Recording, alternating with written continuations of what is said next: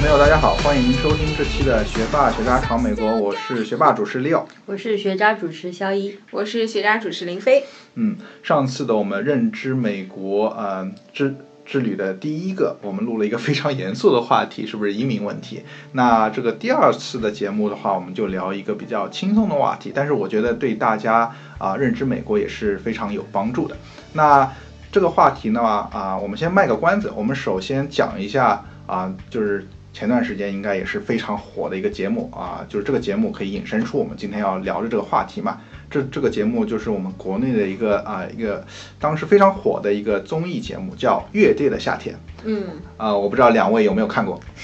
这个肯定是看过的，对，对我有看过几期，对还挺好看的。我是所有期都看了，包括他那个什么，就是请客吃饭那个我也看了。对，就是呃呃马东请客所有的乐队吃饭的，对、嗯对，两位对这个节目有什么看法呢？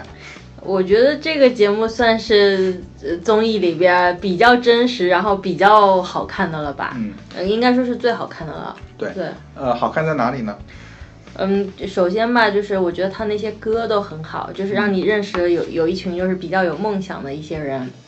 另外一个就是它比较真实，嗯，就乐队没可能没有那么多就是提前的设定啊什么。看其他看综艺综艺节目，让你觉得说有人设，但他这完全就是他乐队人，对你很难控制他，乐队的人就很真实，就是我喜欢就喜对欢，不他喜喜欢，对，然后他说话都是很直的，嗯，对，对没没办法那个。那嗯林飞同学，对，我觉得这个节目是一个很好的机会，让那些平时不在主流观众视角当中的玩乐队的那些人回归到主流当中，让大家了解摇滚乐是什么，乐队是什么。然后当你看到那些已经 四五十岁了、年纪比较大的大叔。大哥们依然在台上坚持自己的梦想，依然在台上表演出那种对摇滚乐的热情和热爱的时候，你会觉得啊，摇滚乐、喜欢音乐是一件非常美好的事情。嗯，对，呃，我个人的话也是觉得我是被，呃，实际上有几期节目我真的被他们感动到。我觉得首先是感觉没有剧本，就是这些乐队很真实，我觉得呃和肖一说的，但是我更觉得他们这些人对我来说啊、有一个非常强的精神的力量在支撑他们。我觉得他们虽然说很，我觉得对我感触最深就是很多人实际上不能以这个他们这个乐队来赚钱，对吧？就是很多实际上不是他们一个全职工作，他们需要去去一个去一个副业去支撑他们。但是我觉得他们还是这么热爱，就是把这个作为一个就是一个呃去去去。我觉得他们这个热爱实际上是不是以金钱为目标，但是有一个非常强的一个精神力量。精神支柱，对，就呃，其中我最喜欢的一个就是刺猬乐队，他的一个呃主唱叫子健吧，呃，然后呃宣称他还是一个就是呃程序员吧，就是呃用程序员去赚赚钱，但是啊、他最喜欢的还是乐队。那很多时候他要乐队演出要全职请假的话啊、如果是公司不同意，他只能辞职，然后再去找工作吧。我觉得就是他们呃有一个就是乐队这个东西，音乐这个东西对他们来说是比金钱更呃支撑他们的一个精神力量。所以说对这个我是感触很深，就是说这个东西不能赚钱，但是他们还是呃用这么多的热情去把这个东西十年二十年坚持下来。嗯，对。那两位的话，呃，有没有一些自己喜欢的乐队呢？对啊，就是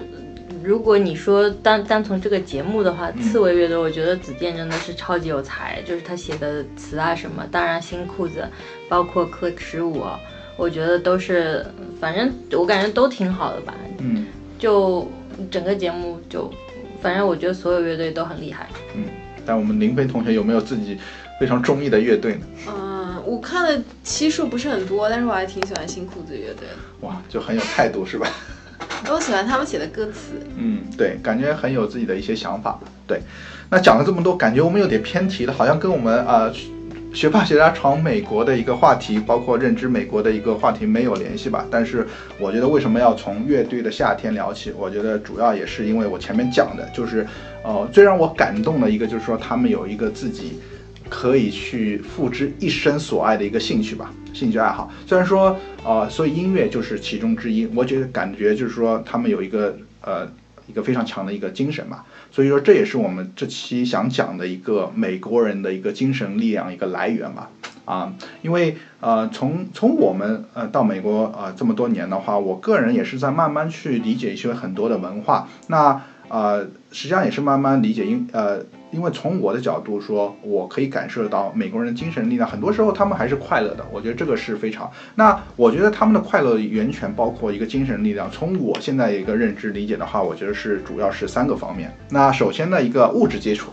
我觉得所有的精神文明都是建建设在一个物质基础的。那美国是应该也算世界嗯。啊，最强的国家，然后他们的啊经济也是非常强，所以说也不用为很多东西呃无折呃五斗米五斗折腰吧，嗯对吧？所以说这个是第一的，如果没有这个物质基础，不要。但是除了物质基础以外，我觉得其他两个美国人为什么有这么强的一个精神力量吧？首先就是一个宗教信仰。我觉得这个是一个非常啊、重要的，就是说呃来美国的话，我们也可以发现我们周围人有不同的一个宗教宗教信仰，然后他们有宗教很多虔诚的一些啊、基督徒啊，或者是就感觉他们这个精神是非常，因为他们有一个可以呃。在他们很低落啊，或者时候去支撑他们那宗教信仰，但是对于我们这些呃留学生或者美美国的，就是从中国来移民，我觉得宗教是有些时候是非常难理解的。那这是其中之一啊，但我们也不想展开。但是我是觉得啊，美国人最重要的精神力量，第一就是来自宗教。如果你有宗教信仰，那第二的话，实际上对于很多啊没有一个非常强的宗教信仰的话，我是个人觉得他们都有一个可以是终身的一个骨灰级的一个兴趣爱好，就是从小培养的，可以支撑他们就是在呃他们就是说业余生活啊，或者是在啊、就是说那个情绪呃低落的时候，他们有一个可以去为终终身奋斗的一个兴趣爱好嘛，就可以在他们啊、业余时间或者是就是呃情绪低落的时候，可以给他们一些精神支撑嘛。那今天我们为什么？讲的话，这个认知之旅的第二期节目，我想讲的就是这个美国人的啊、兴趣爱好，然后拥有一个可以伴你一生的一个兴趣爱好的重要性。因为我感觉大部分的美国人都会有。那从这个问题中，我们也想讨论一下，就是说这个兴趣爱好对于一个人的成长和嗯呃一个重要性吧。那那首先的话，呃，我觉得就是从我们身边一些例子的话，我觉得美国人就是包括不管是我在上学，包括工作以后，我觉得很多美国人的话，最最常见的一个问题会就会问你，就是说如果没有话题，他就说啊、呃 w h a t s your plan for the weekend？对吧？你周末有什么计划？那这个时候，我以前就比较尴尬，因为我觉得我也没有什么拿得出手手的那个兴趣爱好吧，我我总不能说我待在家就看电视吧。啊，我经常说 我待在家看电视对视。，但是你你可以看到美国人就是他们。他们就是千变万化，就是各种话题都带出来了。有可能说我去 camping 啊，我去骑摩托车啊，或者是我我去那个去去去去球场看个球，然后去去 barbecue 啊，就感觉他们这个业余生活非常丰富。我刚来美国的话，一生啊、我觉得我一心都是花在学习上。我最怕别人问我这个问题，我我总不能说我在家看电视或者在学习吧。他说 workaholic，感觉在美国有时候也不是被人这认同的。那我不知道两位是不是一般会怎么回答？我我我只要嗯 plan 嘛。我觉得这个兴趣爱好如果有一个拿出拿得出手的兴趣爱好，我觉得这个问题应该迎刃而解。但于但是当时对于我来说就是一个非常难回答的问题吧。在我的印象中，这个问题通常就是 working，而且还是跟同事一起，就是所有美国同事一起 工加班，啊所以大家都是没有生活的人。当然，他们也不不能说他们没有兴趣爱好吧，只是当时特殊环境。对你当你这个加班狗这个我觉得确认过眼神，你一定是四大出来的人是吧？为什么要加班狗吧，加班狗，对。因为我感觉我们三个都是好像四大过来的。林飞是不是同意我这个看法？我觉得相比于周末有什么计划这个问题，我觉得更加拷问灵魂的一个问题是 What's your hobby？就是你的兴趣爱好是什么？每次被问到这个问题，我都很傻眼。就是我一般都会说一些非常。模糊的是，就是好像人人都会给这个答案，就比如说，啊、我喜欢就是吃好吃的，或者说我喜欢出去玩 travel 之类的这种人畜无害的问题。但是我觉得有一次有一个，其实现在又讲到这个这个话题的话，我觉得有一次我还蛮骄傲的，就是因为我原来学过画画嘛，可能嗯，反正当然我我本身也是蛮喜欢的，可可能算是考学类的吧。嗯。但是很搞笑，就有一次他组织了，就是为了让大家放松，嗯组织了一次就是在办公室里面画画，就是他可能拿过来一堆材料，然后一个小的，然后我当时好像工作压力特别大。奋笔疾书，然后画了一个 很狂野、很抽象的一个什么樱花树啊什么的，反正他随便画嘛。嗯结果受受到一致的追捧，然后那个画，人家，然后后来那合伙人什么都进来，就是哇，这谁画的？怎么这个画的超好啊？怎么样？然后心里一阵美，就感觉好争光。对，因为是是不是你有这个从小有一个兴趣爱好，所以说你能画出来呢？那我肯定是有有去学过很长一段时间，然后我我当然也比较喜欢，就是说，当然那个时候因为加班啊什么，就现在很少画。可是如果有机会的话，还是能够拿拿出来，就是嗯，对所以说这个灵魂拷问的问题，你还是有有可以回答的。对，就说他如果问我什么 hobby 之类的，因为 hobby 可能是你经常会去做的一个事情，我当然不会说哦，画画是我的 hobby，可能是我曾经的 hobby，但是我现在的话，我觉得可能就没有办法把它作为一个精神支柱之类的。对对是，嗯，对，那这边我们想定义一下什么叫呃兴趣爱好吧？我觉得呃给他们一个定义是很关键的，因为你如果不定义的话，我觉得什么看抖音啊或者刷手机都变成兴趣爱好了吧？对那让我们肖一同学给大家就定义一下什么是兴趣爱好呢？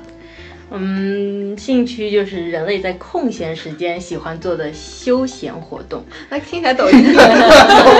抖音挺符合啊。然后就说是一种人们在空闲时享受及乐于去做的活动，通常不是以赚钱为目的参与这些活动，或者是去某处待着，是以心情愉快为目的。当然，我觉得就是嗯上升到精神精神层次的话是更加需要的，就是一个可能作为一个精神长期精神支柱。对，因为好的一些兴趣爱好，在你这种压抑或者无聊时候，嗯呃，你可以就是让你排除一些烦恼，让你是呃身体得到一些休息，心灵得到安静。像小一前面说的，就是说你在工作很忙，但是让你一个呃，看你奋笔疾书一个画画，所以说有可能让你得到一时的一个安静或者一个慰藉吧。对，对就对。对，但是这边兴趣爱好的话，种类的话也真的是呃，因为我们在官方就是呃百度或者是 wiki，我们找了一些就是兴趣爱好的种类，这个种类真的是千奇百怪啊。林飞可可以给我们看一下有哪些种类？突然 Q 我，我被惊到了。嗯，其实兴趣爱好的种类还是非常多的吧。就比如说刚才我们提到的，好像是个人都有这样的兴趣爱好，就是比如说旅行啊旅，行是大家所有 对，所有人的兴趣爱好。然后还有美食，对，对，当当然啦，除此之外还有一些比较常见的，就比如说如果你很喜欢宠物，那。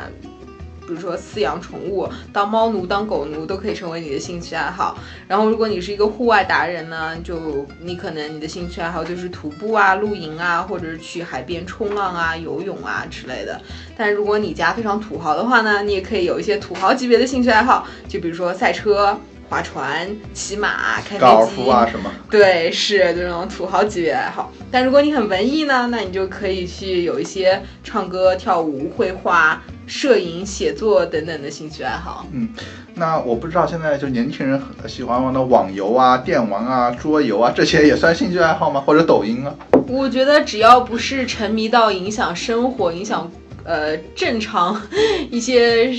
呃正常的一些行为活动的话，都可以算作兴趣爱好吗。对，那这个就是一个普遍的，但是我觉得我们今天聊的一个兴趣爱好，我觉得呃会更多定义一下，就是我们认知一些美美国的一些兴趣爱好。那实际上这个有一个两个概念，我想这边就是说给这个我们今天聊的兴趣爱好定一个义。首先的话啊、兴趣爱好实际上分两种，一种叫啊、输入型兴趣爱好。一种叫输出型呃兴趣爱好，那我、这边就举举个例子吧，比如说啊、就像我们现在做这个节目，podcast 实际上也是一个兴趣爱好，因为很多人在美国，很多人喜欢听 podcast 嘛。那什么叫输入型的话，就是去去听 podcast 是吧？嗯。那输输呃输出型的话，就像我们这样高大上，我们要做 podcast，就是我们对对，不是这个就是，比如说还有一种就是嗯、还有一种比如说你是呃喜欢美食嘛，嗯，那很多人就是说，如果是呃输入型的话，就是说你去呃呃去去吃品尝美食，对。那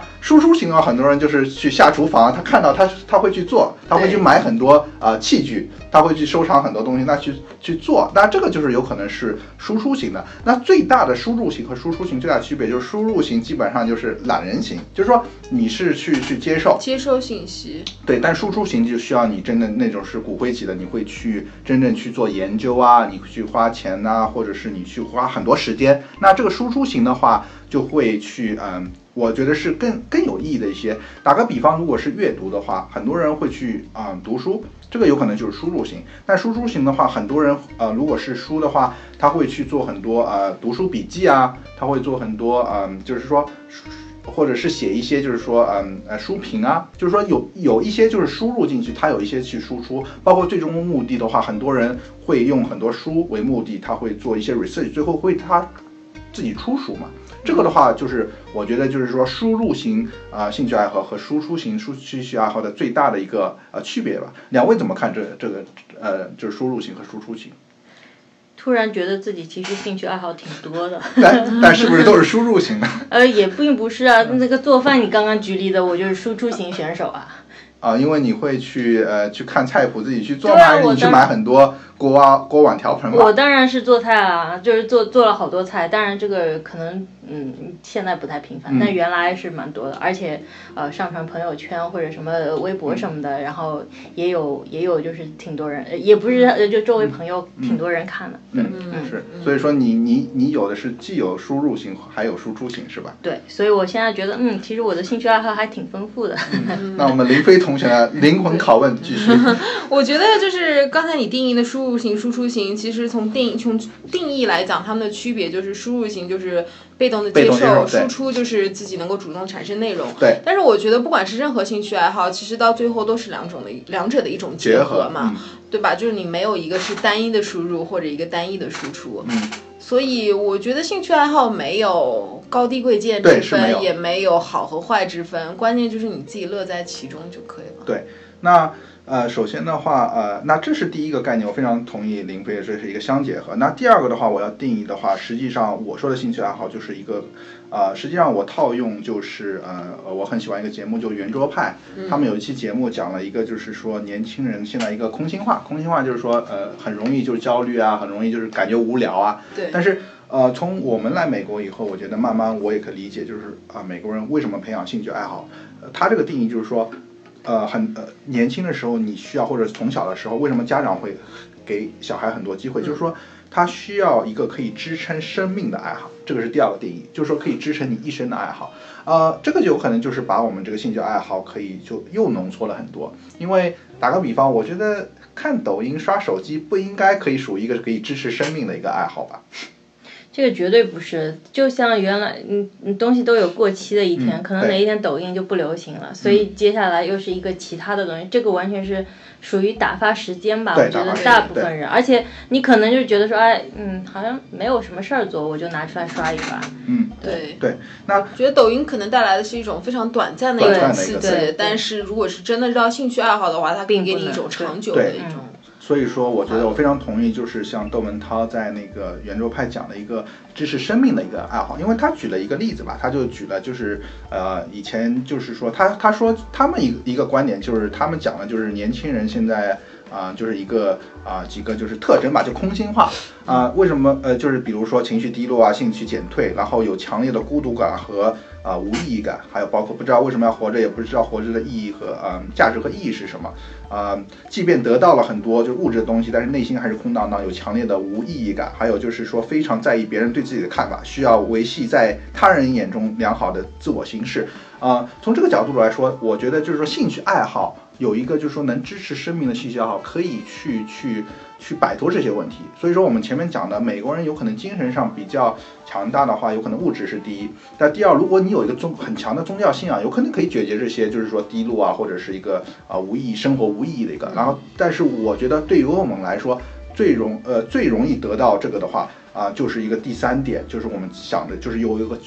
如果要摆脱这种生生活的无意义感，就是有一个有呃可以支撑生命的兴趣爱好非常关键。那回到我们前节目中一开始讲的，从乐队的夏天，但呃我我是觉得这些乐队是有一个支撑生命，你呃不知道两位觉得他们是不是有一个支撑生命的兴趣爱好？嗯，他们是肯定有啊，因为嗯这个东西就是他们，就算他这个乐队解散了，他可能还是会去玩乐器啊，就是听音乐啊，各方面的，这这是伴随一生的一个兴趣爱好。嗯嗯，对，我觉得可能出发点不一样吧，就是很多时候我们做一些事情，纯粹是以生存为目的，或者以利益为目的。嗯，当你如果以利益作为你的最终目的去做一些事情的话，你可能会出于一种不得不做，或者说是出于一种欲望。嗯。这些出发点才去做这些事情，但是如果是真的到兴趣爱好的话，他可能就是为了追寻一种纯粹的快乐吧，没有那些太多的或者利益相关或者生存相关的一些考虑在里面，可能更纯粹一点。而且更纯粹就是说，你可能比如说，好比说徒步吧，如果你 hiking，对，如果你去爬山啊，干嘛的，就是一个是身心得到很大的放松，另外一个是可能你觉得我。克服了我自己，就是比如说我原来我一直很恐高，非常恐高的那种，但是我后来就是爬了各种山啊，登了各种顶以后，我就慢慢就克服了，我就能去更好的享受这些景色，所以我觉得对自己身心来说是一个很大的克服。是，对。对，所以说呃，现在我们就是。呃，定义这个兴趣爱好实际上有两点，一个就是说输入和输出型要相结合，但是如果只有输入的话，我觉得也也也也也也也不会形成一个特别就是那个对精神有帮助。然后第二点的话，就是有一一个。能支撑起生命一个精神文明的一个一个一个兴趣爱好嘛？那定义好这个，那我们就可以聊一下，就是说啊，就是拥有一个兴趣爱好，在美国的社会中有一个兴趣爱好的重要性。那首先的话，我们可以讲我们每一个人的一些例子，就是说培养兴趣爱好有多重要吧？因为首先我个人感觉的话，就是来美国以后，我特别感觉就是啊，有一个兴趣爱好多。非常关键。第一，就是对我来说，就是在读书时候找工作非常关键，因为在 resume 上，我觉得很多东西就是 GPA 啊，或者是工作，但是有一个兴趣爱好非常重要。当时对我找工作很关键的话，因为啊，面试很多 partner 的时候，他们也不会跟你全部聊这些就是 technical 方面，他会聊一些生活，那他就会看你。然后我当时就写了，我就是一些就是体育方面的。然后，然后就聊上了，因为有可能他这个 partner 也是支持某个球队，然后就是可以聊很多啊体育方面。那这个有可能对我个人也有帮助。那第二的话，我觉得除了找工作以后融入美国社会的话，我觉得很多就是包括前面一个灵魂拷拷问，就是说你在 weekend 会有什么 plan？那很多时候工作以后的话，我也是慢慢建立起来啊一些就是说自己的一些爱好吧。啊，之后也会聊的，但是我是觉得，对于我个人来说，嗯，在求学阶段、找工作阶段和融入美国生活都是有有帮助，因为感觉你如果没有一个拿得出手的爱好哈，在美国的话，呃，感觉还是说很难融入吧，对吧？我不知道两位是对你们有很多帮助吗？就是兴趣爱好在美国这个社会中，那肯定是有很多帮助，特别是你说那个面试的时候，哇，我觉得面试就真的，因为你说实在可能。都选上你了，都都看到你的简历了，也也知道你会干什么。但是他可能更加关心的是你平时到底干嘛呀？然后我们能不能一起工作？你是不是个有趣的人？所以这个兴趣爱好就变得非常重要了。我觉得，对。对，那你当时是用什么兴趣爱好打动你？你当时面试？我觉得我当时都是。各种侃侃拉面什么都说了，反正也没有，就是美食是一部分嘛。但是我觉得还说了其他的。当然年代久远，我也不知道自己到底侃大上了什么东西。可是我觉得工作里面真的，嗯，兴趣爱好是一个很重要的。就有一次吧，就是我们培训的时候，他就问说大家最近都读什么书呀？嗯，就说 assuming 大家都喜欢阅读，结果那个就变得非常有意思，因为那个时候有一部电影叫叫 Gone Girl。就是消失的女女孩是吗？就是这个电影还蛮有名，当时蛮轰动的嘛。然后大家所有人看的书都是《Gone Girl》。哇，我觉得这个真的，我当时就就很想笑。嗯，对，这个这个又是一个对我的灵魂考验，因为我是不太阅读书嘛。但是我觉得很多美国人聊书的话就展开了，感觉他们固定有一些很强的阅读习惯嘛，也是他们兴趣爱好的之一。对，是。对，那林飞同学呢？啊，我觉得兴趣爱好其实还是挺有助于你，呃，跟同事打成一片，建立良好的关系的吧。就比如说我现在在的项目上，很多。同事都很喜欢玩桌游，然后我们的老板就是我们的总监，他是一个桌游发烧爱好者，他家里收藏了大概一百多种桌游了吧。然后就是我们有时候，嗯，比如说周二晚上或者周三晚上就会集体到他家，然后大家一起花两三个小时在一起玩桌游，感觉是一个非常好的增进同事之间关系的手段。听上去这个总监不，呃，是完全的输输出型选手，还还收集很多是吧？对对对，而且他对各种。桌游都有非常多的研究。那林飞同学还是停留在输入型是吧？对我就是一个，我之前对桌游一点兴趣都没有，但是自从他邀请我去他家，然后大家一起玩桌游之后，我就觉得，哎，这是一个挺好的兴趣爱好吧。嗯，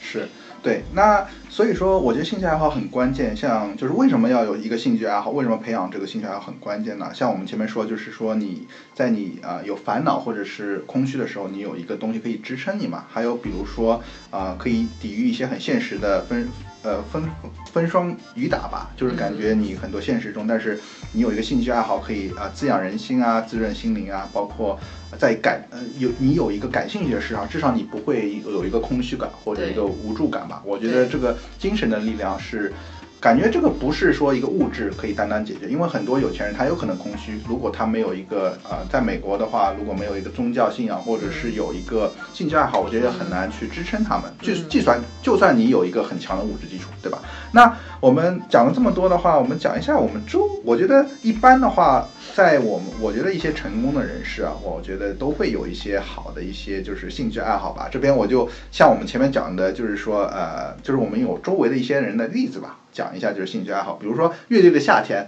就像我前面一开始讲的，这些人的兴趣爱好真的是可以支持他们生命的。对，那。比比如说我比较喜欢看的一些节目，比如说那个嗯嗯高晓松，我觉得高晓松的兴趣爱好真的也是呃非常广，而且他是真正是大牛的输出者，因为不断在输出内容嘛。不知道两位有一些例子，就是周围的一些你关注的人啊，或者是一些名人，你觉得他们有一个非常强的兴趣爱好？嗯，我觉得我们周围的小伙伴，就原来电台陈建，嗯，他搜集鞋子。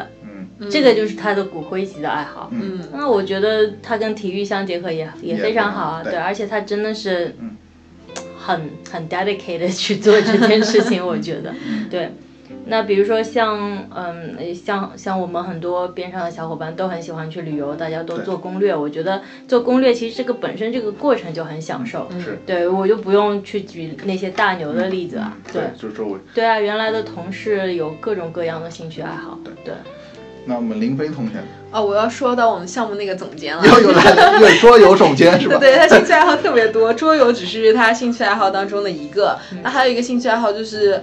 很贵，很烧钱，就是收集各种各样的音箱。他家里有非常多很贵的那种音箱，对对，非常贵。然后他有时候会放给我们听，就是不同的音箱，它的品质不同，然后放出来的音乐的质量也不同。但是我根本听不出来有什么不同，我就觉得所有音箱放出来都是一样。但是我很好，就是我很惊讶发现他可以听出其中非常非常细小的差别。然后除了这个以外，他还有一个非常大的兴趣爱好，就是养鱼。他家有一个超大的鱼缸，然后里面放着各种各样的金鱼，然后没事儿就去喂它们一点，然后就是欣赏一下各种不同金鱼它的颜色有什么不同啊，然后身形样子有什么不同。然后他还有一个特别大的兴趣爱好，就是每年必须要去加拿大的一个湖钓鱼。嗯，这是他们一个 family trip，就是他和他爸以及他哥。固定每年都会在七月份的时候去到那个湖钓鱼，然后他们那个钓鱼是一钓就是一整天，比如说早上六七点就出发，然后在湖上待十多个小时，然后晚上才回到一个小旅馆啊，或者说是一个帐篷，就是持续大概一个星期这样的钓鱼活动。感觉他这个都很高大上的兴趣爱好，也也挺烧钱的感觉。特别烧钱。嗯，对，而且我感觉他应该都属于输出型爱好吧，感觉。对对啊，那我觉得其实生活要也要看你生活在哪里，有有的时候就是，比如说你生活在洛杉矶，嗯，那真是得天独厚的环境啊，嗯，那大家就是我之前有很多。同事都非常喜欢冲浪，对，是，嗯，对，而而且他们也是因为就是冲浪就受过各种伤，就是当然不是专业的那种运动员，可是真的是骨灰级的爱好，对，包括就是还有人喜欢就是呃周末就拖这个船，当然这个也是 烧钱的运动了，去某个湖，然后他们去赛船啊干嘛的，就是我觉得反正大家的活动就美国人的活动真的是非常的丰富，对，是，对。那讲了这么多我们周围的人，那我们现在重点就是讲我们三个人的一个兴趣、兴趣爱好吧。就是我想就是分三个阶段吧，就是说来美国之前，然后来美国就是读读读大学，然后就是包括就之后工作以后的一些爱好。嗯，那我觉得从我们三个人也可以可以慢慢就是有可能可以看一下我们呃一个过渡吧，就是从国内到美国，然后建立一些什么爱好。那首先呢。话，我们想讲一下国内时候就是从小啊有一些什么兴趣爱好可以培养。那首先从我讲起吧，我觉得呃小时候的话，应该啊是呃父母也对呃小孩有非常大的呃那个这个就是期待吧。那当当们当时他们我觉得培养兴趣爱好呢，主要也是让我参加各种兴趣班嘛。那基本上最后基基基本上都是失败的例子。那比如说他们一开始让我去参加这种就是艺术类的，就是唱歌跳舞，就是有可能当时在国内有什么小明星艺术团，然后让我去报名，让想让我去学一些艺术，但是最后发现真是五音不全。全也 动作不协调，那这个艺术上基本上这条路就就就不会了嘛。那第二条后来他们要上呃，另外的就是说那些嗯，就是说画画也给我报很多就是兴趣班去去画画。那最后画画也是画的，就是基本上也是 不太能看。那这条路也是慢慢。那最后的话，他们呃。因为我比较喜欢体育嘛，那让我送很多就是足球班啊，或者乒乓班。那这个的话，就是有可能就是让我从小打开了一些就是体育方面，因为我个人真的是对体育就是各种体育非常感兴趣。那参加乒乒乓班，我觉得也加强了很多，嗯，就是对乒乓的热爱。然后。啊，就是个人的 individual sports，然后足球的话就是跟团队运动。那这个的话，有可能就是打下了一个基础，就是兴趣爱好的话，啊，让我就是对体育上是啊强身健体嘛。我觉得这个也是，包括我现在也是来美国以后，也是一直坚持在玩，呃，去参加一些团队运动。那这个的话，有可能是在国内的时候，我觉得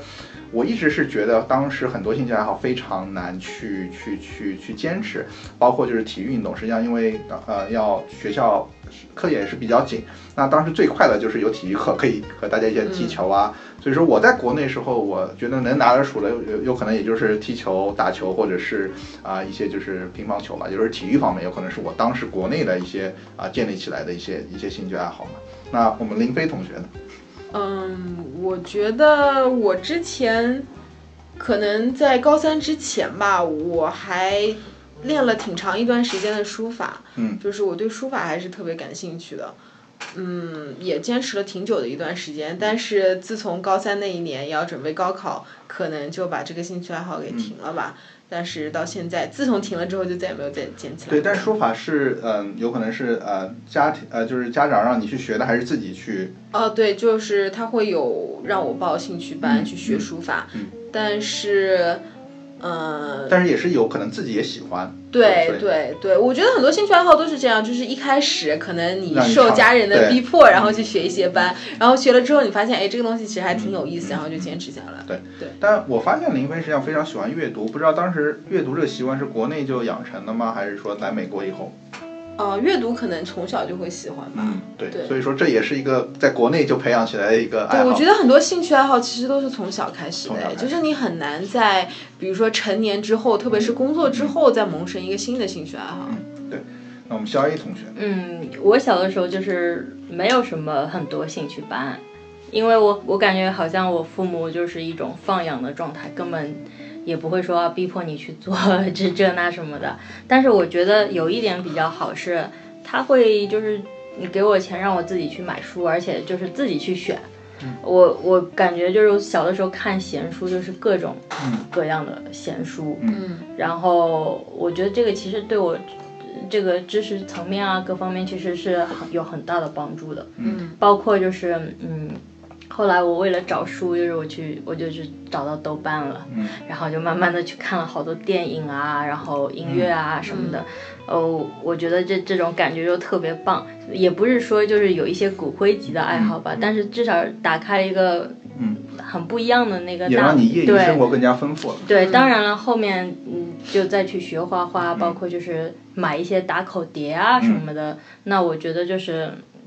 真的很丰富，嗯嗯，对，所以说当时也没有一些空虚的空虚的感觉。对啊，就就完全没有空虚的感觉。当然，这个阅读我觉得真的是非常重要的。我觉得现在很多时候还是感谢小时候看的那些闲书，让我觉得啊，对某一些认知啊，包括价值观啊各方面，嗯，是非常重要的。嗯，对，对。然后当然，呢来了美国以后，嗯，我觉得兴趣爱好就。更加多了吧？对，那我们就是顺道就聊一下。对，呃，来美国以后你培养了哪些兴趣爱好？来美国以后的话呢，你就会去尝试很多的事情。嗯嗯呃，就不说什么旅行啊、做饭啊什么了。这个当然，我觉得旅行还是呃很想讲的一个部分。嗯，因为你你就会想说，哎，美国因为已经本身它自己有很多很多好玩的地方，你可以去滑雪，你可以去海边，然后嗯，包括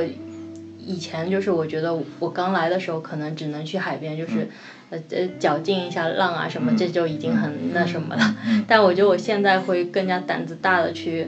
呃去做一些更极限的东西，嗯。呃，包括就是说，当当然就是，呃，最近很喜欢爬山啊，包括就是徒步，我特别想要想去徒步，或者是一些露营什么的，嗯。然后就会去开始研究这些装备，嗯。嗯，对，然后也是从慢慢从输入型变成输出型，就开始研究装备，开始买装备了，是吧？嗯对，就是说，当然以前可能也没有这个经济条件，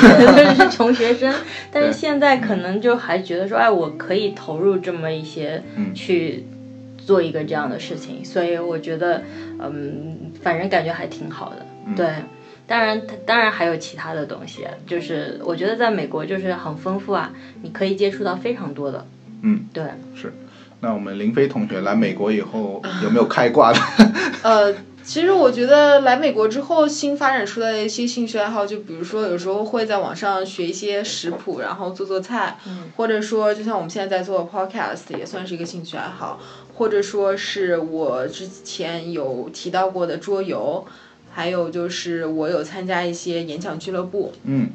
但是我我必须要说，我觉得其实很多兴趣爱好，至少对于我来说，我的目的性都并不单纯。嗯。就比如说，我之所以 hiking，我并不是特别 enjoy hiking 这个过程，我可能只是更多的想减肥。嗯。我之所以参加演讲俱乐部，我可能并不是很 enjoy 演讲这个过程，不是纯粹的抱着 have fun 的一个目的，嗯。我更多是可能是想锻炼我的英语能力，或者说锻炼我的沟通能力。就是很多时候我们的兴趣爱好都不是单纯的，以至于我们并不能够真正的去享受这个兴趣爱好。嗯，对，所以说林飞讲了一个非常重要的点，我觉得，但是如果是这个定义的话，我觉得很多有可能兴趣爱好的话，它有可能是个短期的兴趣爱好，但是我们有可能更今天讲的话，我觉得当时说的能支撑起生命的一个兴趣爱好，有可能是一个更长期，有时而且是自己喜欢的。因为有一些功利性的兴趣爱好，很有有有可能也是也也是个短期其的其。实说到底，很多东西都是功利的。对，是。对，但是从这个角度来说，我们如果讲一下，就是乐队夏天，你觉得他们对这个呃摇滚乐的一个热爱是一个呃功利的吗我觉得？他们可能并不爱说，并不是功利的，就可能是纯粹发自内心发的自内心的，对喜欢，对。但是我要说，就是如果说真正是纯粹发自内心的喜欢，我觉得我可能有一个兴趣爱好吧，嗯就是一直保存到现在。嗯，我觉得可能就是古诗词，我不知道为什么，就是从小我对古诗词都有一种特别特别大的喜欢。嗯然后我的手机里到现在也保存着很多我喜欢的古诗词的诗句，然后以至于就是因为我每个星期都会要出差嘛，然后在飞机上待很。很长时间，然后你想在这么狭小的飞机当中，尤其是在两个座位当中，就是有时候你会觉得很累、很疲倦，但是这时候我就会打开我手机里面的那些我保存的古诗词，然后读一读。采菊东篱下，悠然见南山。读一读，孤帆远影碧空尽，唯见长江天际流。你就会，你的思绪就会就会被打开，然后你就好像自己置身在一个原野当中，一看一个大江当中，你就看到那些自然风光，然后这时候你整个心灵都会得到非常大的放松，你不再局限在飞机那个狭小的空间了，而是你的精神到一个非常广阔的空间当中。我觉得这可能是我真正发自内心的兴趣爱好。对，而且这个兴趣爱好能让你心情平静，让你得到一些力量吧。有可能这个有可能支撑一个生命的一对个力量。对对，对我非常同意吧，我觉得，呃，因为像我记得就是说，在就是说圆桌派就这期节目中，呃，窦文涛他们也举了一个例子，就是说，呃，有一个老教授吧，就是当时有可能就是一生坎坷嘛，在国国内就是说经历嘛，但是啊、呃他当时就是有一个兴趣爱好，让他每天都可以去平静下来，就是他当时很喜欢听那个古典音乐，嗯。就是说不管他受到多少的一些，就是说，嗯、就是说生活上，但是他就是说只要能听到音乐，只要能听到这些古典音乐，他的心境就能平平和起来，然后就会感觉啊、嗯有时候他也会潸然泪下，就感觉有可能古典音乐，包括你说的古诗词，虽然说有可能这个东西是很多人不理解，但真正理解的人，把它作为一个能支撑生命的兴兴趣爱好，实际上是完全是呃合理，也是有有有道理的，因为有可能对柠檬来说，这个东西就可以支撑你们的很多就精神的一个力量吧。对，或者是让你可以从世俗的生活当中抽离出来，然后暂时到一个精神的世界当中吧，take a break。对，所以从这个角度来说，它完全是不是一个功利性的。对对，我觉得林飞应该去，同学应该去参加古诗词大会，是吧？哦，那就又是功利性的 又。是功利性的。对，那呃，两位都讲了一下，我觉得我来美国以后，我个人的话，呃，基本上呃，兴趣爱好的话，呃，首先新开发的应该就是 podcast 吧，podcast，、嗯我觉得这个我也很喜欢。呃，从从而且是一个很好的例子，从输入型变成输出型，也很感谢林飞同学，呃，当时提出这个想法一起做 podcast，让我呃让我就是从一个输入型变成一个输出型，我现在也觉得非常 enjoy 这个这个 podcast，啊因为感觉有很多东西可以跟我们听众朋友分享。那第二个的话，就是一个呃在中国培养起来的一个啊、就是啊、体育吧，就是我现在也坚持，基本上每周都会跟同学啊。一起去踢球啊，或者是打篮球，感觉这个过程中也是让我整个身心平静下来。虽然也是很多沟通嘛，和别人，我觉得这个是一个非常啊、呃让我就是可以把整很多烦恼啊，或者是压力可以释放的一个东西。那第三个的话，我觉得和和小雨同学也是啊，就是一个旅游和 hiking 吧。我觉得这个在在因为这个的话，有可能就是看那个。大江大河啊，就是去去嗯外面看，而且看不同的世界。然后我也是慢慢理解到，就是说像小雨前面讲的，装备也是其中很关键的。因为啊、之前我觉得，哎，这个实际上不太花钱，你只要用双腿去走。但是我我后来才发现，实际上 hiking 的装备非常花钱，而且很烧钱，而且是感觉很多美国人真的非常非常喜欢买装备。因为我之前去的就是说都不知道有这家店，但是后来发现啊，这家店真的是有很多人会。呃，去买啊，生意非常好，还有时候他有压 sale 的时候，早上什么凌晨三四点就要去去排队了。啊、那个店叫 Re R E I 对对，呃，对，那个店叫 REI，就是说感觉就哦，原来美国人这么多人喜欢户外运动，然后去买嗯。装备啊，去买这些非常贵的一些一些东西，而且我观察过，他们并不是开什么豪车的那种，就所有的人就感觉他们车开的都非常的普通，嗯。可是那装装备真的好贵啊！就是你随便可能一个帐篷或者是一双鞋什么的，就登山杖，我觉得这个怎么一下凑下都好多钱了，但是大家都愿意去花这个钱，而不是说我要开一个豪车什么，就是感觉精神完完全是在另外一个 dimension 这样子。嗯对，对，像这样的话，实际上我觉得也是完全符合我们的兴趣爱好，就是你有一个啊、呃输入和输出型，因为它们是一个相结合的。第二就是说，一个是一个长期的非功利的啊、是有一个能支持生命的一个兴趣爱好嘛。那对于我来说，基本上现在有三个就是能。支撑我就是业余时间的话，所以说一个是 podcast 做 podcast，要花很多时间做 research，然后要去剪辑啊，然后一个就是嗯打球，还有一个就是像旅游和 hiking。所以说有这个三个支撑的爱好的话，我觉得业余生节相对于还是比较啊、可以。讲了以我们每个人的兴趣爱好的话，我我就觉得最后我们讲一下我们身边美国人的一些就是一些比较呃比 common 的一些 popular 的一个兴趣爱好吧。也从这个例子中，因为我们今今天还是讲一下美国人的一些就是嗯兴趣爱好，也是来我们呃来来美国之后我们学到的。那首先。呃，我想讲一个我个人周围几个就是大家啊、比较喜欢的一个兴趣爱好吧。那首先的一个是啊、我自己也是慢慢喜欢，就是背包旅行啊、然后啊、hiking。那这个的话，我觉得美国人的话，他们真的是嗯、达到另外一个 level。因为我很多碰到一些就是说去背包旅行的人，他们实际上有时候呃就是会呃出去旅游几个月或者是半年，包括我。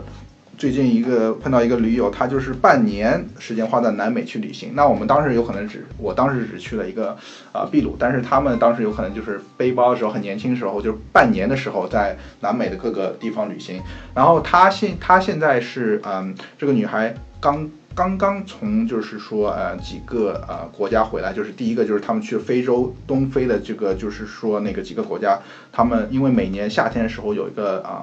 动动物大迁移，嗯，然后他就是就是花了非常多的时间做 research，然后去东非的这四个国家看了一个嗯，就是啊呃就是动物大迁移，然后他跟我说是一个可以改变人生的一个经历吧。一，然后第二的话就是他也去了，就是说那个嗯呃以色列和约旦的一些就是说。呃，实际上呃，约旦有个佩奇啊、一个古庙，实际上也是世界的什么七大奇迹之一，跟马丘比丘同名。然后他也去做 hiking 了，然后他现在基本上已经去了就是呃六十七十个国家，然后七呃六六大洲都去了。然后支撑他的一个兴趣爱好，他就说我要走遍世界全面的七大洲。所以说他现在支撑他他的一个精神爱好，就是说他要完成最后一个州没有去，然后他现在在存钱，就是他要去到南极洲，但南极洲去坐船的话非常非常贵，然后他就要存呃几万块钱，然后要去做。他说这个是我兴趣爱好，我觉得他们有可能很多东西是一个就是。有一些精神力量支撑。从这个徒步旅行，就是说他要去存钱，我要去非洲看动物大迁徙，我要去去约旦去走那个徒步，然后我不管怎么样，我一定要存到钱，我去南极到南极去看企鹅。我觉得这个这个真的是符合输入型、输出型，加上它是一个可以支撑他生命的一个兴趣爱好。所以我个人也是觉得，哦，这如果是有这样一个兴趣爱好，真的是骨灰级的一个兴趣爱好吧？对。嗯，然后其他的话，包括我觉得有一些的话，就是一个音乐。我觉得美国人真的是对音乐是非常非常非常挚爱啊、我当时觉得我们在四大的时候，因为啊、很很多时候非常忙嘛，但是美国人他都会提前定一个，就是一个美国的最有名的一个音乐节叫 Coachella。嗯，然后他之前就跟就跟有很多他说，呃，不管怎么样，我们虽然是别的 season 我们要工作，但是不管怎么样，这个这三天我一定要请假。你不管怎么样啊，哦，我都要去这个 Coachella。对然后还有一个就是 E EDM，就是电子音乐，就是他们对音乐的一些爱好，我觉得美国人也是从小，我觉得我能碰到美国人，大部分人聊音乐都是各种音乐都能都能聊得开，而且音乐节一直参与，我这个觉得是美国人也是啊、一个非常多的一个一呃很多人会做的，对。我又想到那些同事为了去 Coachella，因为我们那个税务部门那个时候是最忙的时候嘛，他真的是为去为了去 Coachella 真是拼了老命了。我现在想起来我都想笑，真的是拼了老命。就是为他们有一个人生的目标，是不是？就是你就看见他这个人怎么回事，就是他平时。真是没日没夜了，就为了那几天请假，然后他要去跟所有所有一起工作的人协商啊，干嘛的，他对他就去了，那每年都去，然后觉得好开心，对。嗯，对也挺好的，有个盼头。对，对，就是有有一个目标嘛。那像我前面讲的背包旅行，包括音乐，还有一点我我想讲的就是一个阅读。所以说每次灵魂拷问 What's your favorite book 这个对我来说就是一个考验。但是我觉得美国人真的阅读是他们生命中一个很重要的一部分。呃我觉得大大部分人吧，但是也有人不读书。其实这个东西有时候灵魂拷问，并不只只说是大家随有时候闲聊的时候的那个一个话题，有时候你去参加这种，比如说跟合伙人或者是跟那种商业伙伴你要见的人的时候，可能聊的时候有时候就说啊你最近读的哪本书，就有一个呃之前哪一个四大的。一个 director 就被这句话给问到了，就是 manager 还是 director 我忘记了。当时他就说最近没有读书，就 partner 直接就把脸给转过去了，没有什么好聊的。我当时听到的时候，我就在想说，天哪，我最近读了什么书？对我感觉美国人对这个读书，实际上，嗯，兴趣爱好还是非常就是 common 的吧。就是和美国人聊天的话，几个话题，呃，包括体育，包括阅读，包括音乐，包括旅行，我都是觉得必不可少。大部分人都有这些呃这些的呃兴趣爱好，我感觉是。当然，你跟他聊时事什么的，他也很开心。难道可以聊打卡吗？你当然可以聊打卡。我记得我面试的时候还跟他聊什么房产税、什么减税之类的，聊得还挺开心的。对。嗯，对，是。那两位呢？觉得就是呃，除了这几个，你们周呃周围就是美国人，他们一些有一些什么比较 popular 的一些兴趣爱好？像像你前面说的有，有可能就是嗯呃呃冲浪吧，我觉得在加州也是非常普遍。对，我觉得美国人实际上是运动方面，嗯他是有很多兴趣爱好的，就是他，呃，篮球、足球、棒球，呃，就是棒球啊，或者是嗯。甚至于冰球什么的，他们都很热衷。就是呃，我我原来有同事，他会为为了看冰球就买一整个季度的冰球的票，嗯。他就是很对那个就是迷之迷之热爱，对。对，还有就是，当然他很享受那种音乐的那种，比如说他很喜欢去看那那个呃 Hollywood Bowl，、就是加州这边好莱坞这边有一个户外的一个音，有有一点像音乐厅那样子，然后他又可以带酒啊什么，所以他们很喜欢去这个夏天老是会组织这种活动，呃，跟三五好友，然后大家周围的人一起喝一杯，然后听个音乐会什么的，我觉得呃这个每年夏天都有这个活动。嗯，对，还有比如说滑雪啊，或者对，哦滑滑雪也是一个很大的那个，就是说，呃，有一些人真的是骨灰级的爱好，比如说，他们可能还会到外州，甚至是日本，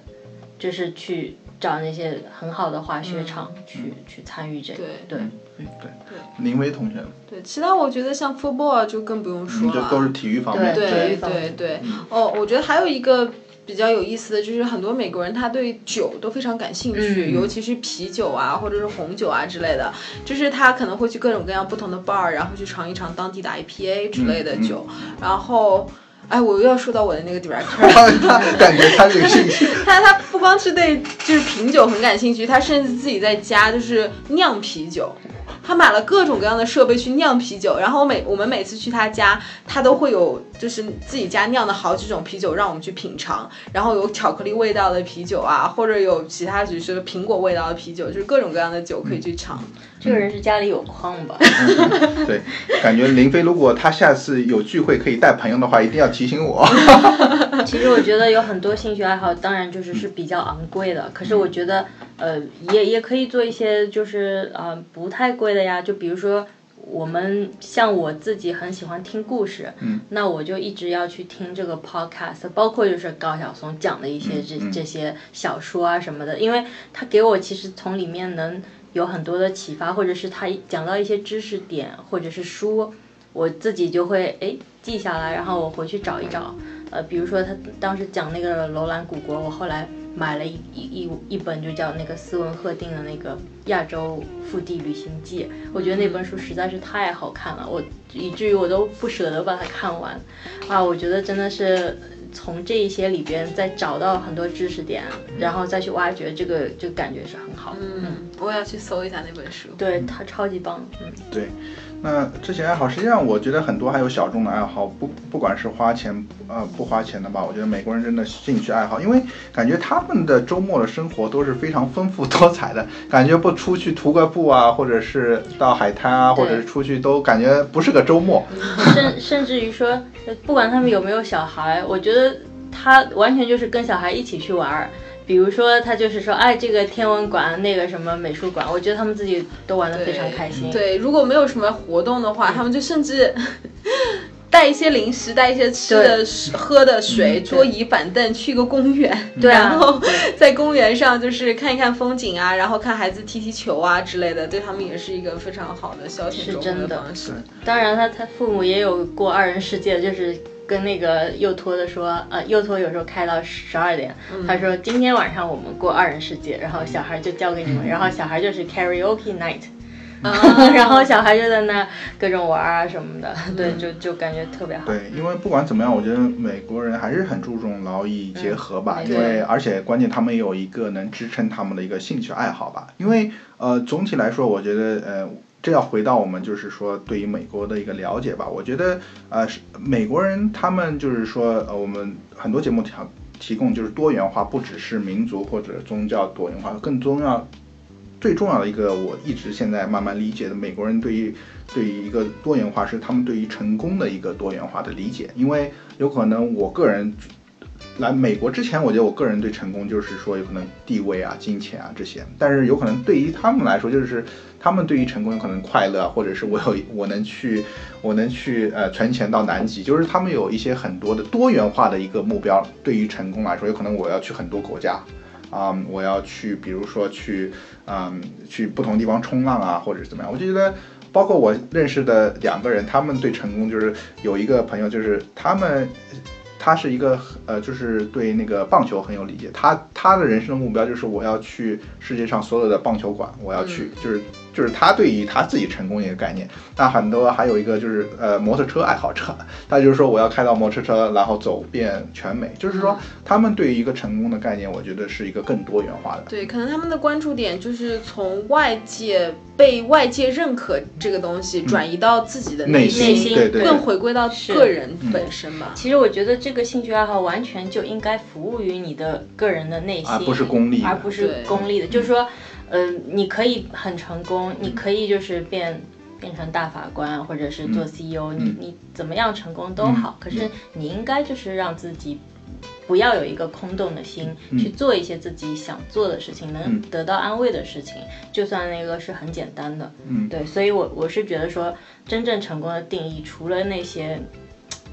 就是说物质上的话，还有一个精神上的一些一些东西。所以说回到本身的话，我觉得美国人为什么他精神力量会会感觉平时还是比较啊呃厉害的话，主要就是他有一个宗教的信仰，包括一个兴趣爱好。但不可否认，他们的物质基础还是要有。这个我我觉得对我们所有的节目。今天聊的都是建立在一定的物质基础，因为如果没有物质基础，这些都是空的对啊。但是在有一定物质基础上，我觉得宗教信仰和实际上和那个兴趣爱好都是需要。这个东西可能还是相辅相成的。嗯，你如果没有一些精神上的驱动的话，你可能也很难去达到那个物质上的东西。对对对对，而且物质基础这件事情吧，真的取决于你想要什么样的物质。对比如说你对车没有什么太多的要求，你对买不买房这件事情没有太多的执念，或者说你对用不用名牌这件事情没有太多的要求，那你可能自己本身对物质的要求也就没有那么多，那你可能物质实力、物质基础其实也就不需要这么多。对，对，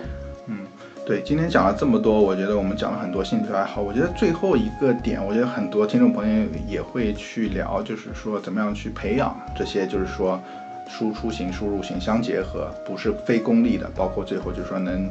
拿得出手去去那个啊、支撑你生命的一个兴趣爱好吧。我觉得。呃，对于我们来说，我们现在已经很多思想都成型了。但是我想问两位一个问题，就是说，如果将来你们会有小孩的话，你怎么样去培养他有有一个拿得出手和支持生命的一个爱好呢？啊，老实说，我也还没有想过什么这么远的事情，但是我觉得让他多去尝试吧。嗯，我觉得因为很多兴趣爱好都是从小对所以说我感觉，还有一个是你应该让他多去看外面的世界，就是可能有一些。就多问一些问题，嗯嗯慢慢他可能自己会找到每个人喜欢的东西不一样，他可能会找到自己一个骨灰家，多给人让他创造条件，让他去看。就是你提供他不同的，就是给他一些机会，嗯让他尝试不同的。其实还在于说你跟他的一个交流，嗯就比如说你平时听一些故事，他完全可以 involve 进来一起听啊，就讨论什么的，他可能慢慢在这个过程中会找到自己喜欢的。嗯然后你当然就是要多出去，不要天天在家里嘛。嗯，这就是美国人做的，周末一定要出去，是吧？周末就是多出去，嗯你怎么知道他万一喜欢艺术或者喜欢说不定？去看一个博物馆，有可能就，慢慢产生他，慢慢就产生这些，或或者是他自己后来会给你提要求，他想要干什么。对对，所以作为一个家长，你会鼓励给他不同创造不同机会吧，也不是说一定要定性。对，对那林飞同学呢？对，我觉得作为家长，我能做的两件事情，第一就是不要泯灭他的好奇心。嗯，好奇对，就是他想要去探索什么，就尽量提供一些条件让他去探索。然后第二，不要用一种成人的有用没用的标准去判断这件事情，嗯因为就是很多时候有用没用的判断纯粹是从功利的角度来判嗯断，但对于孩子来说，他有他自己自己的判断标准。嗯，对我觉得你现在最恐怖的是家长做不了的事情强加到下一代，对，所以我觉得你这个完全就是一种虐待。所以你应该让他就是学习一些方法，然后自己去保持一个好奇心。对保持好奇心，自己去寻找。对对。不要说这件事情会影响学习，你就不要做啦；这件事情没有什么用，就不要做啊，就不要这样的嗯方式。对，因为除了学习外，我觉得培养一个拿得出手，包括嗯，包括就是能支撑生命的一个兴趣爱好非常关键吧。我真的很好奇，这些课后班上了这么多的小朋友，网球啊、钢琴啊各种，他们长大以后真正都还在坚持这些兴趣爱好的有多少人？所以这个是我一直很好奇的问题，就是你们学这些干什么？就是说。如我我宁可是你有一样自己很喜欢，你多投入一点时间。对嗯，反正我觉得现在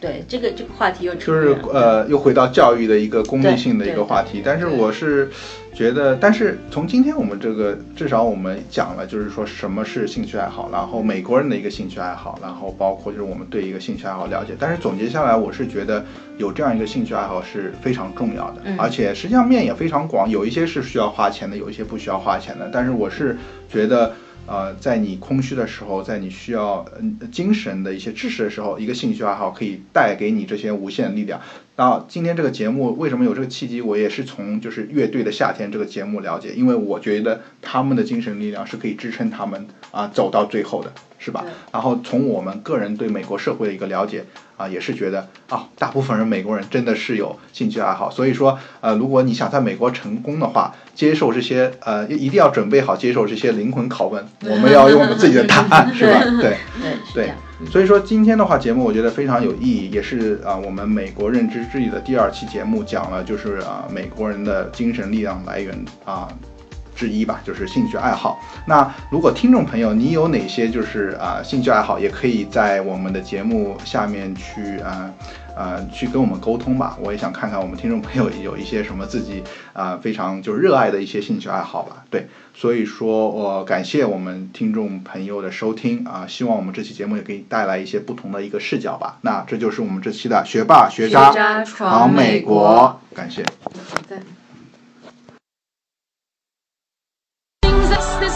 This is my